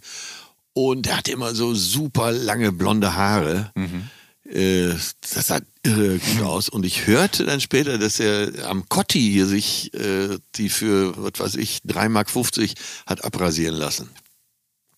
Okay. Ja, das waren die frühen Jahre. Ich war zu feige, dann nach Berlin zu gehen. Wobei wir ja ähm, in den äh, frühen Jahren äh, verharren, denn äh, parallel zu Punk und zu Jazzrock hast du immer noch in einer Coverband gespielt. Also immer noch mit, mit Vater unter anderem, ne? Ja, am Anfang äh, bin ich einfach mit Vater immer mitgefahren ja. und der sagte, heute spielst du mal Schlagzeug, ich singe nur. Ja. So bin ich in die Szene reingekommen. Aber ich habe nie mit Vater in einer Band wirklich ah, gespielt. Ah, okay, gut. Okay. Die haben wir dann, dann kurze Zeit selber gegründet. Ja. Und äh, ja, musste halt ein bisschen Geld her. Aber ne? du, du warst trotzdem erst, ähm, wenn ich mich nicht irre, trotzdem erst 16, als du angefangen hast in der Top 40 Band. Ja. Und, ähm, und damit hast du genau dein erstes Geld verdient und ähm, die anderen Musiker in dieser äh, Top 40 Band, die waren so Anfang 20 und euer Sänger Werner, der war sogar 38. Ja. Und das heißt, du musstest du da als, als Nesthäkchen manchmal einstecken oder warst du unantastbar, weil du einfach so ein scheiß guter Schlagzeuger warst? ich glaube, einfach weil ich der Rookie war, war ich so unantastbar. Also ich fand es, ja. glaube ich, ganz gut, äh, so mich dabei zu haben. Ja. Ich habe mich am Schlagzeug ganz gut geschlagen und äh, die anderen haben mich auch so ein bisschen beschützt. Die hatten so einen Schutzinstinkt. Außer wenn es um Persiko ging, da wurde ich immer mit abgefüllt, auch schon in jungen Jahren. Das muss ich sicher heute noch ausbaden. Ähm, gut, dass ich so eine gute gesundheitliche Konstitution habe. Ja, aber der Werner war dann ein ganzes Stück älter als wir. Ja. Und das war echt, das war ein Schlawiner. Ja, ja, ja. oh Gott. Das, das, beschreibst du im Buch. Der ja. hatte seine Filialen, ne? Ja, ja, der hatte überall irgendwelche äh, Frauen sitzen. Und da gab es immer diesen legendären Abend, wo er da die Frau vom Veranstalter äh, bespaßt hat und so ein bisschen für gute Laune Backstage gesorgt hat, zumindest bei ihr. Äh, ja, Wahnsinn. Also da freue ich mich schon auf die Lesung, wenn ich diese Stelle vorlese. Da muss ich äh, wirklich lachen. Also mal, jetzt musst du dir mal vorstellen, ich als totaler Anfänger und, und junger Typ sitzt da und kriegt das alles so mit. Und ich werde nie vergessen, wie Werner dann einfach immer sagte, ja, das ist eine Sache zwischen Erwachsenen. Ja, wenn er wieder irgendeine so örtliche äh, Schönheitsprinzessin abgegriffen hatte. Aber wie habt ihr euch damals eigentlich in, informiert, was ihr so ins Repertoire aufnehmt? Also habt ihr einfach irgendwie stumpf die Charts abgescheckt? Und wenn ja, wo, wo hat man das abgescheckt? So Anfang, Mitte der 80er? Also wo, wo standen denn die Charts, dass man das genau wusste? Ist man da in den Musikladen gegangen und dann hat man aufs Charts-Poster geguckt? oder? ja äh, zum Beispiel beim WDR, Ja. ich wohn, äh, wohnte ja im WDR-Sendebereich, gab es ja eben Hitparadensendungen Ja. und so. Mel Sandocks Hitparade, Hitparade gab es zum Beispiel. Es war so ein Texaner, der äh, auf WDR 2 Ja, mit auch, seinen auch ein alter G, ist das ein, auch so ein übergebliebener GI? Ja, tatsächlich? ja, ne? dem texanischen Akzent. Ja, Willkommen zu Nummer 1. Ist, äh, der Titel von, äh, was weiß ich, äh, sag mal, einen aus der Zeit. Ich weiß äh, tolle Titel, dreimal dabei gewesen, bitte nie wieder wählen. ähm, ja. Ja, und da habt ihr euch dann informiert. Das heißt, da hat irgendjemand hat die Pflicht gehabt von euch, sich diese Sendungen anzugucken oder war das so eine Sache, die man sich eh angeguckt hat, weil Ja, das gab jetzt ja alle- auch nicht so viel Auswahl. Nee, so, genau, so viel gab's nicht. Und äh, einer hatte immer die Aufgabe, diese Sendung im, im Sandbox Hitparade aufzunehmen. Ja, und da hat man äh, die Nummern draufgezogen, von denen man dachte, die kommen jetzt am besten an. Ähm, The Rubettes, sagt er immer. The Rubettes, under the moon of love. Aber wie, wie äh, ging denn das so? Also ich meine, ihr habt, habt ihr das dann auf Tonband aufgenommen, um die Songs dann immer wieder Ja. hören zu können? Ja. Und dann musstet Teilweise ihr euch das Mikrofon vom, äh, also Mikrofon vors Radio gelegt und dann so aufgenommen, ja. Und dann musstet ihr natürlich diese halb guten Aufnahmen anhören und daraus herausfinden, wie es äh, gespielt wird, was ja jetzt nicht so einfach ist. Heutzutage gibt es ja für jeden Pups ein YouTube-Tutorial, wo du letztendlich bei, also potenziell gezeigt bekommst, wie es funktionieren könnte. Aber das ging ja damals nicht. Ja, aber schwer waren die Songs Ja. wirklich nicht. Ja. Das war, das konntest du auch äh, angetrunken oder angekifft noch spielen. Wirklich. Ja. Also da war der Gesang fast der größ, die größte Herausforderung. Gerade die Chöre, zweite, dritte Stimmen und so, das musste eher geübt Ja. werden. Also ich glaube, wir haben, ich habe nie mit schlechten Musikern zusammengespielt. Also die äh, Instrumentalseite Ja. war nie das Problem. Nee. Aber vor allem, und die Texte hatte man dann ja auch nicht vorliegen. Im, Ja, und wenn es nicht ganz genau rauszuhören war, war es natürlich dann auch ein bisschen kompliziert. Ne? Ja, ich weiß Also gerade im Englischen. ich den Text von äh, Rappers Delight Ja. ausgeschrieben habe. Hey. Und den selber Ja. auch äh, rappen muss. Den werde ich wahrscheinlich bis ins Grab noch können. Ja. I said the hip hop, the hip, the hip, do the hip hip hop, you don't stop the rock, to the bang bang boogie, say up jump the boogie to the wiggy, all the foxy ladies and the pretty girls are going down in history und so weiter und so weiter. Ja. Nicht, nicht schlecht, nicht I schlecht. got a color TV so I can see the Knicks play basketball. Here we talking about checkboat, credit cards, more money than the sucker could ever spend. Und, und, und, und, und. Das war seitenweise, Ja. habe ich das rausgeschrieben. Krass. Ja, eine reine Ja. Fleißarbeit. Ja. Ähm, Finde ich bemerkenswert. Aber gut, du hast natürlich auch Geld damit verdient, ne? Und da muss man natürlich Ja. auch ein bisschen äh, Fleiß reinstecken dann. Äh, sprich, es war ein Job. Es war Ja, es war stumpfer Job. Also die ersten Jahre haben Spaß gemacht, weil wir ja im gleichen Alter äh, des Publikums waren. Ja. Und äh, ja, um es mal vorsichtig auszudrücken, man kam äh, ganz gut mit dem anderen Geschlecht in Kontakt. Ähm, und kannst dir ja vorstellen, in dem Alter, ne, so Anfang 20, Ja. was zählt da mehr? Verdienst gutes Geld und hast noch jeden Abend Spaß. Geht schlechter. Erinnerst du dich zufällig noch an irgendeinen Song, der zwar sehr angesagt war, aber auf den ihr partout keinen Bock hattet, euch den drauf zu schaffen, weil ihr den alle doof fandet? Ah, das war so ziemlich jeder zweite. Äh, und äh, natürlich waren auch von Depeche Mode, Ja. äh, waren natürlich nicht die guten Songs äh. Angesagt, Ja. sondern I Just Can't Get Enough. Also Ja. der stumpfeste Song überhaupt von Ja. Mhm. Depeche Mode, der wurde dann rauf und runter gespielt. Und es gab einen Song von einer italienischen Popsängerin, so Disco-Popsängerin, Sabrina, der hieß Boys, Boys, Boys. Ja.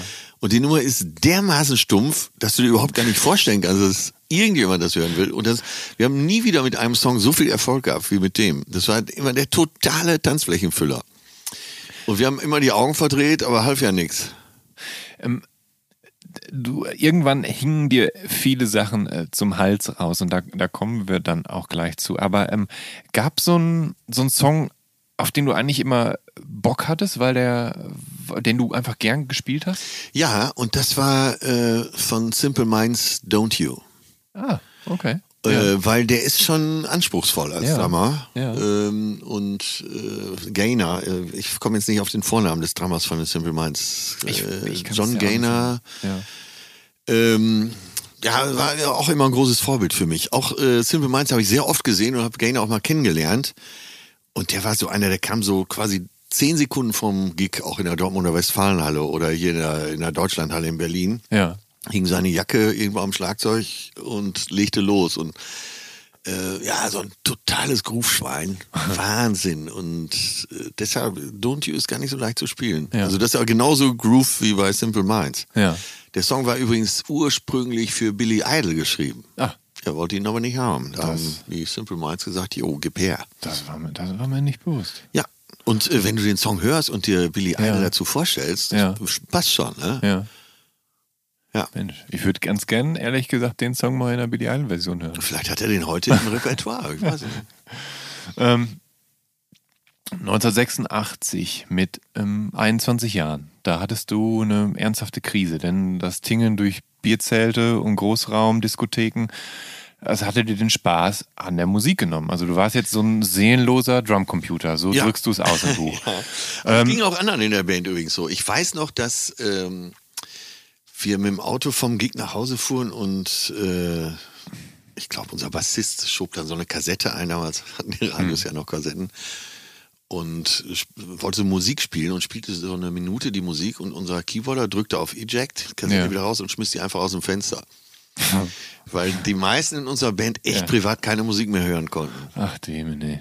Aber, ja, aber hat sich das dann irgendwann wieder äh, verändert oder machst du heutzutage zum Beispiel auch immer noch einen riesen Bogen um euer ganzes altes Repertoire, weil, du's, Ja, doch, weil du da kann traumatische Erlebnisse hast?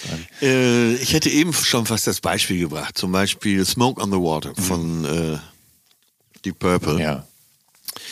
Ist halt so kaputt gemuckt worden, Ja. auch von vielen anderen Ja. Bands, dass ich's, äh, naja, okay, wenn ich Made in Japan komplett höre, Ja. dann freue ich mich auf die Nummer, weil äh, sie da so cool gespielt wird. Und, Ja. Auch fast 20 Minuten lang tatsächlich. Ja, und die ich. kannst du als Cover halt Ja. es gibt äh, gute, äh, die Purple Coverbands, gerade Ja. aus Süddeutschland, aus dem Stuttgarter Raum. Und die spielen sie vielleicht auch so cool. Aber das, das ist ein gutes Beispiel dafür. Mhm. Ja. Die Nummer war für mich erstmal kaputt. Oder äh, Gary Moore, im Prinzip, äh, dieses große Erfolgsalbum, wo er den Blues, Still Got the Blues, Mhm. wiederentdeckt hat mit äh, Walking by Myself. Walking by Myself, Das ist so eine genau, Nummer, die ja. ist auch von den Muckern Ja. dieser Welt komplett getötet Ja. worden. Ich habe später äh, mal dann Gary Moore gehört, der leider auch schon von uns gegangen ist. Mhm. Und dann habe ich gedacht, ach so ist die Nummer gemeint. ähm, ja, und äh, das macht dir die Top 40 Mucke dann kaputt, wenn du so viel spielst ne? Ja. und immer wieder die gleichen Nummern. ne? Irgendwann hängt es dir zum Hals raus. Ähm, und du hast dann erstmal umgeschult auf Tontechniker. Das heißt, du musstest zwar immer noch den ganzen Kram hören, aber immerhin nicht selber spielen. Ähm, wie hast du dir diese neue Position drauf geschafft? Denn das hinzukriegen, dass eine Band gut klingt und gerade auch in so schäbigen Lokalitäten, in denen ihr teilweise auftreten musstet, das ist ja auch eine Kunst. Ja, früher war es üblich, dass man von der Bühne aus den Sound gemacht hat. Ja. Das fing ja ganz profan an mit so sechs äh, Eingängen auf so einen kleinen Dynacord-Verstärker und dann hat man so in äh, USA oder äh, vor allen Dingen auch in England gesehen, die waren schon etwas weiter mit der Tontechnik, da hat man sich informiert, ist auf Messen gefahren oder wenn man Bands gesehen hat, hat man, die Tontechniker gefragt, äh, wie macht ihr das denn? Und meistens waren die ganz äh, auskunftsbereit. Ja. Und so, das hat mich immer interessiert. Selbst äh, so, als von der Bühne noch gemixt wurde, war ich immer dafür zuständig. Also neben Schlagzeug stand auch immer so ein kleines Mischpult Ja. und so. Und von daher war das nicht was fast logisch. Ne, als es dann losging, dass man auch Tontechniker in den Saal stellte, Ja. das gab es ja vorher einfach gar nicht. Ähm, da habe ich gedacht, ja komm, dann mache ich das, dann muss ich nicht zur Probe fahren und Ja. kann dann am Wochenende. Und glaubst du, dass du ganz, ganz gut warst?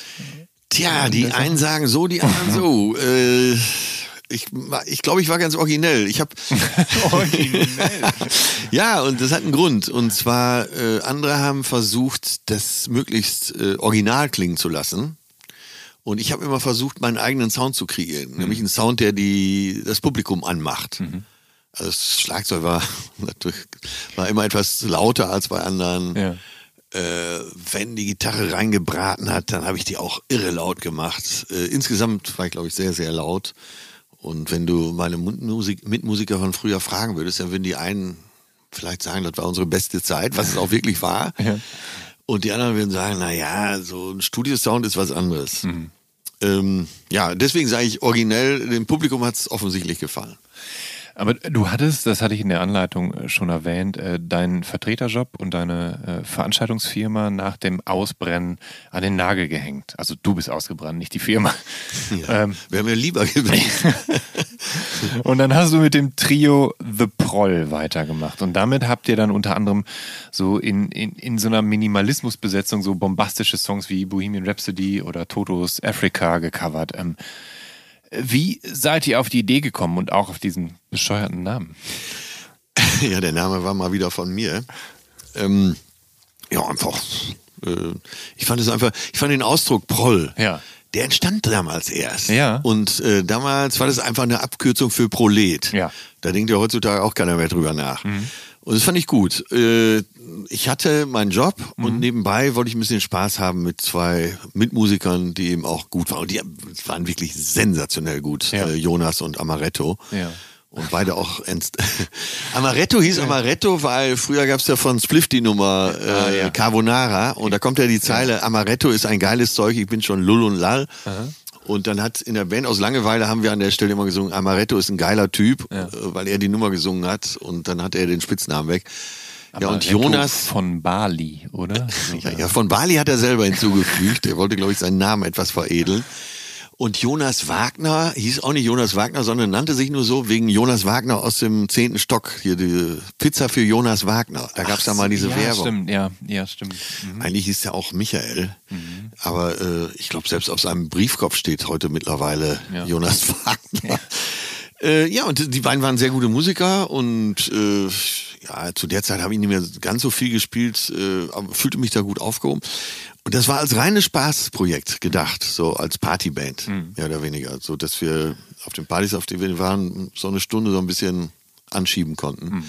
Und das wurde aber erfolgreich. Und dann äh, haben wir eine CD gemacht und haben auf großen Festivals auch gespielt. Wir haben auch bei Rock am Ring und Rock im Park gespielt. Oder äh, in Bonn gibt's das Rheinauen-Festival. Ne? Ja. Da musst du dir vorstellen, stehst auf der Bühne und spielst zu dritt Bohemian Rhapsody in einer kompletten Gaga-Version.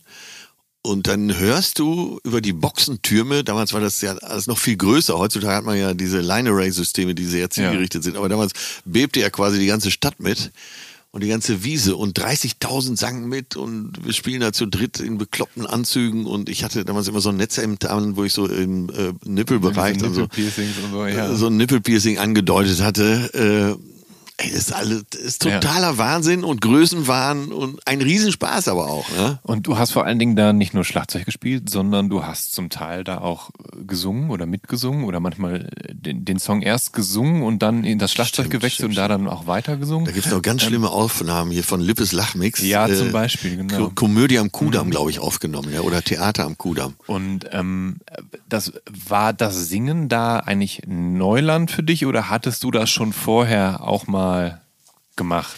Ja, ich als Liedsänger war ich nie so gefragt, aber so zweite, dritte Stimme, das ging. Ja, und bei so habe ich mir das dann zugetraut. oh Gott. Mann, Mann, Mann. Ja, dein Kollege Amaretto von Bali der hat ja trotz eures minimalistischen Setups so, ähm, also du spielst ja nur eine Snare und eine Hi-Hat Und Bassdrum. eigentlich und eine Bassdrum. ähm, und der hat so ein, so ein Monster-Bass, so einen sechsseitigen Bass, oder? ja, der ist, halt ein sehr, der ist halt ein sehr, sehr guter Bassist. Der kommt vom Funk. Mhm. Der hat sogar noch einen Alembic Bass, der von äh, Mark Dingens von Level 42 unterschrieben ist. Äh, Okay. weißt, komm, weißt du noch den Namen? Keine Ahnung. Mark, Mark, Mark. Ist auch scheißegal. Äh, ja, Amaretto ist sehr gut. Super. Ja. Ja. Weil das ist halt so, so, so ulkig, dass, dass ihr das schon so Ja, das war ja, minimalistisch gehalten habt und er dann da auftrumpft mit diesem tierischen Gerät. ja, das war ja auch die Idee, im, äh, mit in so einem Setup solche Songs zu spielen. Also, wir haben uns wirklich an alles rangetraut. Aber wir haben sogar mal Music von John Miles gespielt. Ja. Äh, sollte dann die Nachfolgenummer Ja. von Bohemian Rhapsody werden. Aber äh, unsere Fans bestanden immer auf Bohemian Rhapsody. Das war immer der totale Bringer. Das Geile ist, so, so ein Gag in dieser Nummer war auch, dass du quasi als erster beendest, ne? weil Ja. du da mit dem Schlagzeug Stimmt. quasi vorhoppelst. Oder der Text war I saw a little silhouette of James Last. Would you do the fandango? Ähm, du, du hast vorhin schon gesagt, ihr habt eine Platte aufgenommen. Ich habe tatsächlich drei Plattentitel gefunden, aber es kann sein, dass das Internet da auch einfach. Lass mich Lügt. raten. Äh, äh, äh, Circuit, irgendwas mit Circuit Break Volume 1 und dann noch The Hardest Tour on The Earth. hardest tour on earth. Äh, das sind zwei äh, Longplayer, die Amaretto und ich uns einfach nur ausgedacht haben, damit bei Wikipedia drinstehen. Aber The Hardest Tour on Earth klingt gut, oder? Klingt, klingt ganz gut, ja. Circuit Halt. Break Volume 1 and 2. Habt ihr das, also das heißt, habt ihr das dann einfach da irgendwann eingetragen aus Spaß? Um, Ja. ja. Ich hoffe, es bleibt drin. Also wer immer äh, sich da jetzt äh, Ja. berufen fühlt, bitte lass es drin. Das ist einfach so lustig. Ja. Und wir können es ja noch machen. Ich rufe Aber- Amaretto gleich an, dass wir äh, The Hardest Tour on Earth auf jeden Fall noch machen. Ja, finde ich gut. Das finde ich echt ganz gut. Das könnte doch was werden. Oh ja, Ja. stimmt.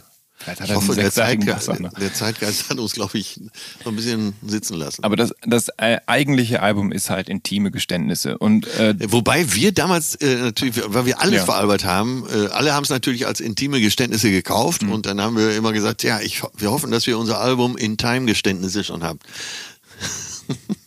da, es ist auf jeden Fall, da sind, es sind ja fast 30 Nummern drauf, glaube ich. Also die sind ja relativ kurz auch. Und ihr covert unter anderem Diamanten-Ingo.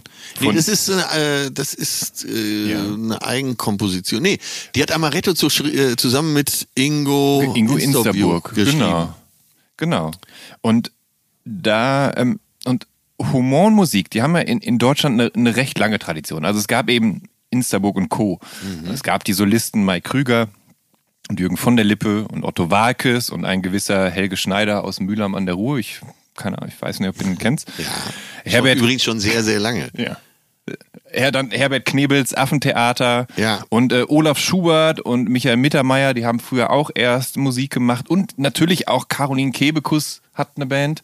Ähm, habt ihr euch zum Teil von diesen älteren Semestern inspirieren lassen? Also von und, äh, und also gut, zum, zum Teil gab es natürlich da parallele oder ähnlich ablaufende parallele Entwicklungen, aber habt ihr euch von den älteren humoresken Musikern inspirieren lassen? Ja, mit Sicherheit. Also äh, Helge Schneider, ohne Helge Schneider hätte es The Proll nicht gegeben, weil es war auch so eine schräge Nummer und äh, Mhm. Ja. dadurch haben wir gedacht, okay, man kann also alles bringen. Ja.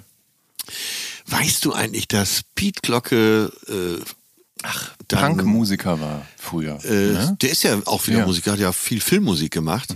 Piet Glocke, ähm, Helge Schneider und Herbert Knebel, also Ja. Uwe Lüko, spielen Ja. damals zusammen in einer Band namens äh, Die Sklaven der Liebe. Das wusste ich nicht, dass die Mit. Frontmann Piet Glocke, Gitarre, Gesang. Ja. Das war mir nicht cool. Ja. Ja.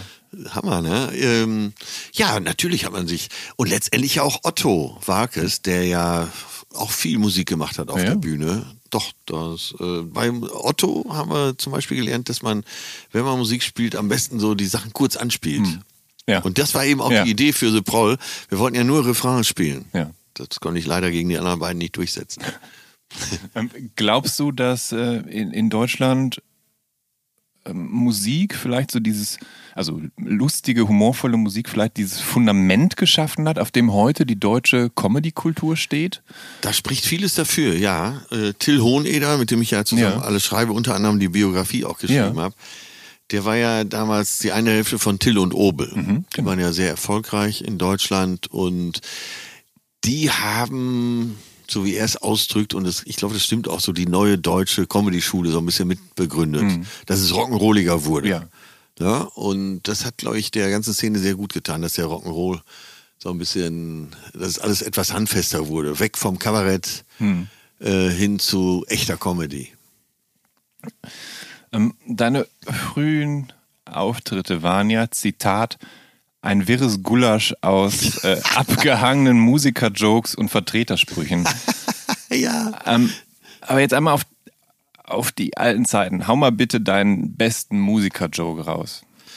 Falls du einen parat hast. Wenn ich dich jetzt nicht auf dem kalten Fuß erwische. auf dem falschen, Entschuldigung. ja, ich bin ja immer auf dem falschen und kalten Fuß unterwegs. Ähm, bei Musikerwitzen gibt's ja äh, so vieles. Ne? Der Bassist sitzt im Proberaum und heult und äh, der Keyboarder sagt, äh, was ist passiert? Ja, der Gitarrist hat mir meinen Bass hat mir meine Bassseite verstimmt und er sagt mir nicht welche. Ist zum Beispiel so einer. Ne? Oder wie äh, ein Drummer und ein Bassist springen vom Empire State Building. Wie kommen sie unten auf? Also nicht gleichzeitig auf jeden Fall. Das sind ja sogar richtig, also richtig, fast schon smarte Musikerwitze. Oder? Ja, ja. Da muss man fast schon Musiker sein, um die überhaupt zu begreifen. Stimmt, stimmt, stimmt. Der kürzeste Musikerwitz war ja immer, aber den hat mein Vater, glaube ich, schon erzählt, geht ein Musiker an der Kneipe vorbei. Ha, ha, ha. Ähm, du lobst in deinem Buch ähm, den WDR-Jugendsender 1 Live. Und Ja. der ist 1995 gegründet worden, also kurz bevor ihr euch dann im Februar 1996 mit The Proll aufgelöst habt. Mhm. Ähm, aber bist du Radiohörer?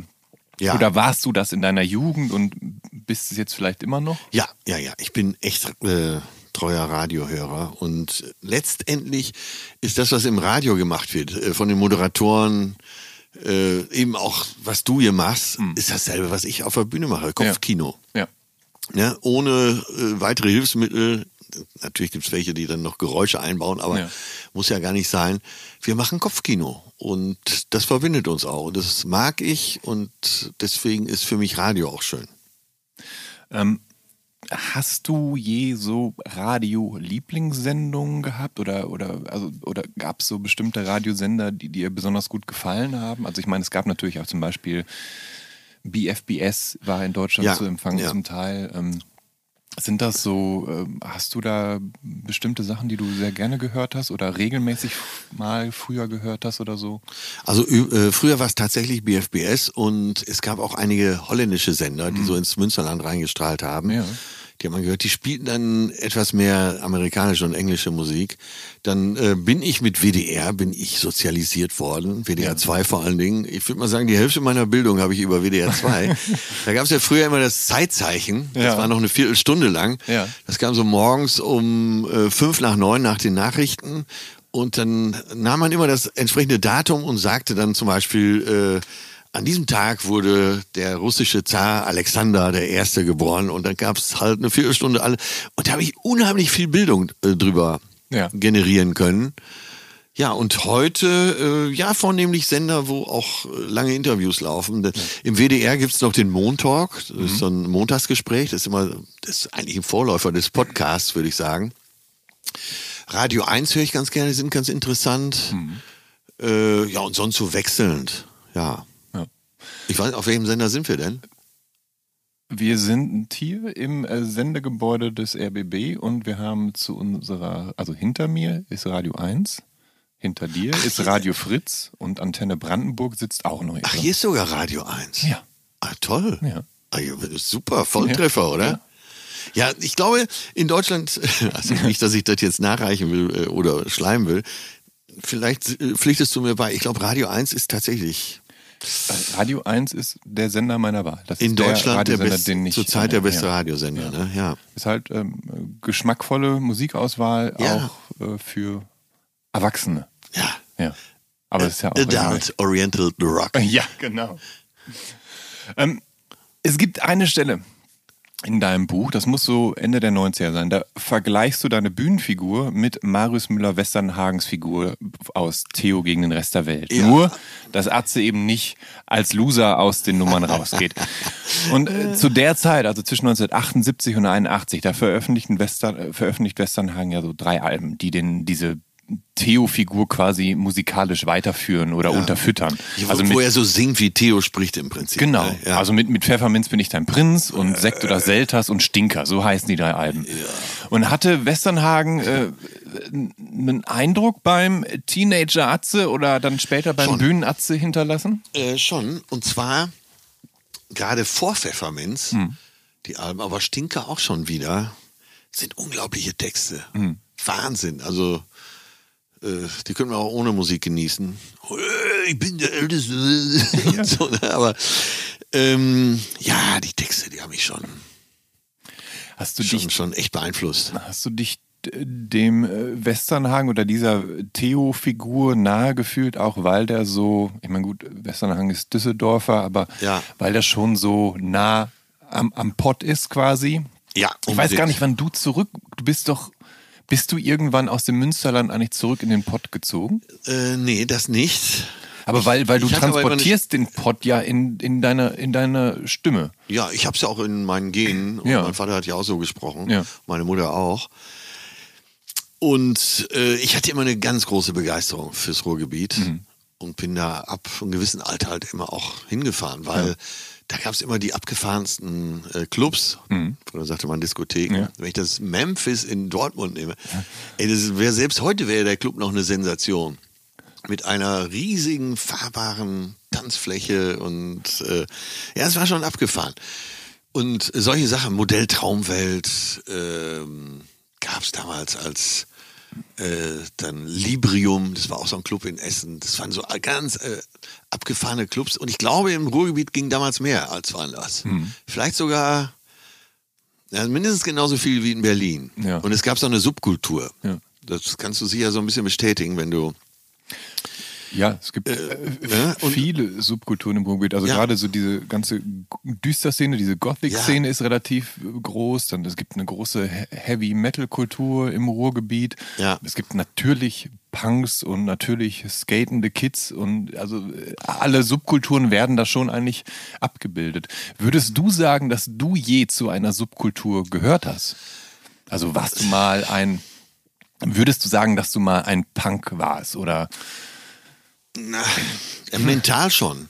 Also ich, Ja, ja. Äh, das klingt jetzt völlig lächerlich, weil ich so mainstreamig bin, aber im Kopf irgendwo, es gibt noch eine Region, die noch Subkultur ist bei Mhm. Ja. mir. Ja. Und ich fühle mich auch immer von Minderheiten angezogen Mhm. und habe immer auch so ein, weiß nicht, ob das jetzt rüberkommt, was ich meine, so ein gewisses Schutzbedürfnis für Minderheiten. Ja. Dass ich äh, zumindest auch in Diskussionen immer versuche zu verteidigen, was Leute machen, auch wenn ich es nicht, noch nicht vollständig verstehe, aber dass Ja. ich sage, du, das hat seine Berechtigung, warten wir doch erstmal ab, Mhm. was daraus entsteht. Ja. Ähm, später im Buch, da lobst du Lindenberg und Maffei und Grönemeyer für ihre Standhaftigkeit und dafür, dass sie sich auch immer wieder neu erfunden haben und so lange dabei sind und auch immer wieder teilweise Comebacks geschafft haben. Ähm, haben die Jungs eine Vorbildfunktion für dich? In gewisser Weise ja. Ähm, Udo Lindenberg, was er am Anfang gemacht hat, war ja fast Punk. Hm. Sowas gab's nicht. Ja. Ne? Deutschsprachige Musik mit, der, mit dem Hintergrund und äh, solche Texte. Ja, insofern schon Vorbildcharakter. Maffei weiß ich nicht, weil Ja. Maffei war früher Schlager, das war der Feind. Ja. ja. Ja, davon habe ich mich nie wieder ganz erholt. äh, obwohl Bertram Engel auch da Ja. äh, am Schlagzeug sitzt. Ja. Und Bertram und ich sind ja ah, so acht Kilometer voneinander entfernt aufgewachsen. Ja. Und ich halte ihn immer noch für einen der Drama in Deutschland. ja. Ähm, Udo Jürgens müsste ich auch noch als Vorbild nennen auf der Bühne, weil Ja. äh, Freunde von mir haben da immer die Technik gemacht. Deswegen habe ich viele Konzerte von ihm gesehen. Ich bin kein Udo Jürgens Fan, aber was ich da immer mitgekriegt habe und immer gespürt habe, ist, der gibt alles auf der Bühne. Und in der Süddeutschen gab es mal eine Konzertkritik von Udo Jürgens und ich, äh, er schreibt auch wortwörtlich, äh, ich wollte es scheiße finden, aber es ging nicht, weil er eben auch äh, bei Jürgens diese Absicht Ja. spürte. Ja. Und ganz am Ende des Artikels äh, steht, seit langer Zeit, also als er aus der Halle wieder rausgeht, seit langer Zeit fühle ich mich nicht verarscht. Und das, äh, das äh, Ja. ja. Jürgens Ja. ist, äh, so was Konzerte angeht, echt ein Vorbild für mich, Ja. weil er immer und immer sich den Arsch aufgerissen hat, um den Leuten für ihr Eintrittsgeld was zu bieten. Ja. Ähm, du nennst auch Vorbilder, weil sie so un, unbeirrt von Trends ihre Bahn ziehen. Da nennst du Bands wie die Foo Fighters, Bon Jovi, U2 und die Mode. Ähm, Finde ich von all diesen Bands Platten bei dir im Regal? Finde ich überhaupt Nee. Platten in deinem Regal Nee. oder bist du nicht so einer?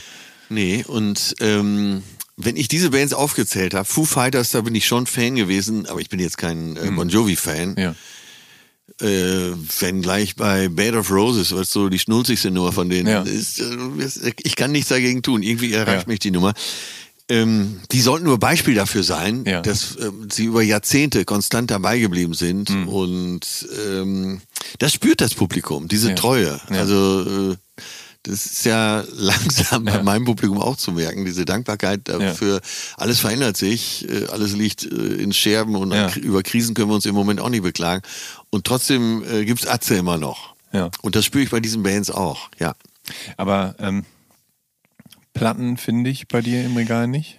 Oder hast, Ich hatte eine kleine Plattensammlung, Ja. äh, wo auch echte Raritäten von Pink Floyd Ja. und äh, Led Zeppelin dabei waren. Aber alles Vinyl. Hm. Das stand noch in meinem Elternhaus. Mein Jugendzimmer von früher war noch unverändert. Ja. Äh, Motte Hupel Plakat an der Wand, aber auch ein Plakat von Oh, das ist auch verrückt. Maharishi Mahesh Yogi, der Begründer der Ja. transzendentalen Meditation. ja.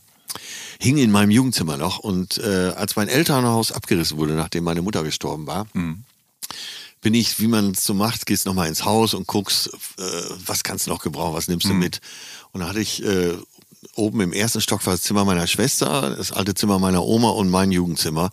Und da habe ich so geguckt, da standen meine alten Platten, ich sag mal, das waren vielleicht 50 Platten. Und dann habe ich alles so im Flur zusammengestellt, habe gedacht, so, das packst du gleich ins Auto und nimmst es mit. Und da habe ich irgendwann gedacht, weißt du was, nee, ist vorbei.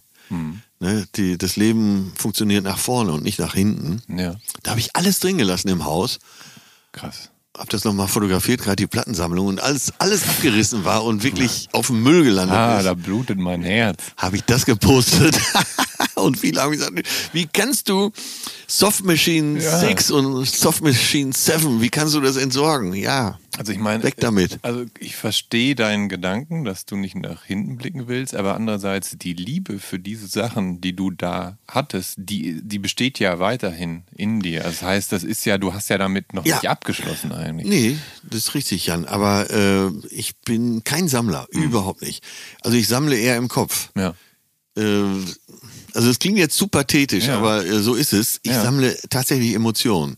Ich kann mir Emotionen sehr gut merken. Ja. Und deswegen bin ich auch so ein, so ein Menschenfreund, weil ich nehme so aus Gesprächen, auch unsere Begegnung Mhm. hier heute, da nehme ich eine tolle Emotion mit. Und die, die ist auch in mir. Und Schön. das genieße ich auch. Und ich brauche keinen Beleg dafür. Ja. Ähm, äh, tatsächlich erwähnst du, passend zu diesem Podcast in deinem Buch, den Soundtrack unserer Leben. Also äh, du beziehst dich damit auf so unzerstörbare Partyklassiker, also die, eben jenen Soundtrack geprägt haben. Also 99 Luftballons, Highway to Hell etc. Ähm, kannst du aus dem FF sagen, welche Songs oder wenigstens Alben dich maßgeblich geprägt haben? Also ein paar Stationen hatten wir schon, aber wo? Ja, das sind nicht diese Party-Songs. Die haben mich, ja, natürlich Mhm. das- haben die mich genau. auch mitgeprägt, weil äh, auch ich habe irgendwann mal Luftgitarre spielen zu Highway äh, Ja. to Hell irgendwo rumgestanden, angetrunken mit Whisky Cola. Ja. Aber geprägt hat mich eher so Black Market von Weather Report. Mhm. Äh, eben, wie ich schon sagte, Made in Japan von. Deep Purple. Dann später tatsächlich, oh Gott, jetzt hau ich mich selber in die Pfanne, aber das Black Album äh, von Metallica, was ja eigentlich nur Metallica heißt, ne? Ja. das hat mich auch geprägt, muss ich, muss ich ehrlich zugeben, ja. Aber es ist schön, dass du das erwähnst, weil da wollte ich nämlich auch noch hinkommen. Denn es gibt, und ich habe leider nicht viel dazu gefunden, aber es gibt zwei Musikspecials für den TV-Sender iMusic One. Ja, Und da gibt's so, da yeah. hast du als deine Bühnenfigur äh, moderiert. Und, und zwar zwei Specials, einmal zu ACDC und einmal zu Metallica. Ähm, wie ist es dazu gekommen? Also ist das. Äh, Nein, die habe ich gefragt. Ja. Und ich habe, ähnlich wie bei dir, habe ich vorher gesagt, ich habe da überhaupt keine Ahnung. Ja. Und dann haben sie gesagt, ja, wollen wir doch mal sehen. Und dann sprang da eine ganz muntere Sendung bei raus. Ne? Ja. Also klar, wenn wir über Alben sprechen, äh, Dark Side of the Moon, Pink Floyd, natürlich hat mich das beeinflusst. Ja. Selbst Supertramp mit äh, Schools und so Ja. hat mich beeinflusst. Ja. Ähm, weil ähm, mich hätte interessiert, ob dann da bei ACDC Metallica so der reale Atze auch mitgeredet hat oder nur der Bühnenatze, der diese, diese Hardrock-Vorliebe zur Schau stellt. Ich kann mich da kaum noch dran erinnern. Ja, also ja. ich denke, das war mir der Bühnenatze. Aber ähm, dass du dich kaum noch daran erinnern kannst, ich, äh, ich sehe es dir nach. Ich meine, in deinem Buch kriegt man ja einen Eindruck, wie viel du erlebt hast und wie viel du gemacht und gefeiert hast. Manchmal finde ich es fast bedrohlich, wie oft du Ja, erwähnst, wie viel du gefeiert hast. es war auch Weil du bedrohlich. ja, du bist ja jemand, der sieht ja super gesund aus. Also, und scheinst ja. also nebenbei auch vieles richtig zu machen. Ja, ich bin ja auch etwas schlauer geworden als früher. Habe ich eben noch gedacht, als ich äh, vom Hotel losfuhr. Früher wärst du jetzt zum Jan gefahren mit einem richtig dicken Kopf. Ja. Also hättest du schon meine Augenringe gesehen. Ja, so gestern Abend. Äh, ich kam aus Oberhausen. Ich hatte gestern ein bisschen Promo in Köln und Oberhausen. Ja, ins Hotel. Ich habe noch einen längeren Spaziergang gemacht. Äh, bin in äh, deiner Eastside Gallery, also Ja. direkt neben der äh, Mercedes-Benz Arena, bin ich Ja. im Hotel, Hotel Indigo. Und äh, ja, dann bin ich da noch ein bisschen spazieren gegangen. Ja, und lag um halb elf im Bett. Hab achteinhalb Stunden gepennt. Ja, Ja. und äh, das hat ja auch was. Ja. Ne? Aber das wäre vor zehn Jahren, wäre ich hier jetzt eine halbe Leiche hier gehabt. Ähm. ich hätte wahrscheinlich jetzt um diese Zeit erstmal eine Cola bei dir getrunken. Äh, Wir sprechen nachmittags miteinander. Ja. Äh, ja, und in aller Ruhe mal versucht, wach zu werden. Es gibt ähm, eine abschließende Frage, die ich noch hätte, und die hast du leider vorhin schon so ein bisschen äh, beantwortet. Denn ich hätte zum Abschluss ganz gerne gewusst, ob du gelegentlich noch Schlagzeug spielst und ob du ein Schlagzeug besitzt. Nee, ich spiele tatsächlich äh, kein Schlagzeug mehr. Ich habe auch schon seit zehn Jahren kein Schlagzeug mehr. Ja. Äh, die Tage rief Hartmut Engler mich an von Pur, Ja. ob ich nicht, die machen ja immer so diese großen Auftritte in der Schalke Arena. Da Genau. kommen so fast 70.000 Leute. Ja. Ob ich nicht Lust hätte, im September da ein paar Nummern zu spielen. Jetzt muss man dazu sagen, für Pur muss man nicht proben. Oh Gott, hoffentlich hört er das nicht. äh, ich, ja, also wenn es terminlich passt, bin ich ja gerne dabei. Vor allen Dingen, wie gesagt, weil es ist ja zu bewältigen. Ja. Ne, Da kann man auch vorher in Ja. Backstage schon mal ein bisschen mitfeiern. Aber äh, verm vermisst du das gar nicht? Oder äh, also so, weil ich meine, das ist ja das ist ja auch ein sehr kathartisches Instrument eigentlich. Ich meine, klar, man ist jetzt, es ist jetzt nicht so, dass du dich wie mit einer Gitarre hinsetzt und Lieder spielst, sondern du kannst halt mehr oder minder in Anführungsstrichen nur leer machen. Aber, aber das hat ja auch was Kathartisches. Ja, also das hat Bonzo uns ja, äh, also äh, Ja, okay, John gut, Bonham ja, ja. Äh, uns ja bewiesen, dass es, dass man nicht nur leer machen kann, sondern dass es äh, sehr kompliziert sein kann. Äh, nee, nee, nee, nee, nee. Das, äh, ich hatte auch da, ich habe die Lust verloren. Mhm. Ich habe mir ein kleines Akkordeon gekauft, da, da will ich jetzt mal lernen Ja, und dann so, aber nur für mich spielen, nicht auf der Bühne. ja. Aber ansonsten, nee, Schlagzeug, äh, it's over. Beherrschst du denn irgendwelche anderen Instrumente eigentlich? Oder, oder, oder beziehungsweise hast du mal irgendwelche anderen Instrumente noch gespielt? rudimentär, vielleicht so ein bisschen Begleitung am Klavier Ja. äh, und Posaune. Ja. Ich glaube, irgendwo im Keller liegt noch eine Zugposaune, aber der Blitz soll mich treffen, wenn ich die nochmal spiele. Ja. Also waren zu viele Demütigungen Ja, im ja. Spiel. Aber deine, deine Schwester war die, die Klavier gespielt hat. Ne? Und die Genau. es dann aber auch noch so gut konnte und die eh so vieles gut konnte, wo du immer so. alles, ja. Ja. Ja. Atze, ich Ja. danke dir vielmals, dass du dir die Zeit genommen hast für den Soundtrack Ja, sehr meines gerne. Lebens. Das hat richtig Spaß gemacht. Ich hatte vorher ein bisschen Bammel, dass ich äh, dir nicht genüge. Was meinst du? Ja, absolut, absolut. Ja? Und ich habe dir ja vorher versucht, die Angst zu nehmen, weil ich so viel in deinem Buch gefunden habe, was mit Musik zu tun hat, Ja. dass wir hier jetzt noch ein, vielleicht noch ein vollständigeres Bild zeichnen konnten. Ja, ich bin natürlich wirklich jetzt nicht derjenige, der äh, zu allem was weiß. Äh, Dafür hat mich Rock- und Popmusik, nee, Musik insgesamt, das ja. klingt jetzt auch komisch, zu wenig interessiert.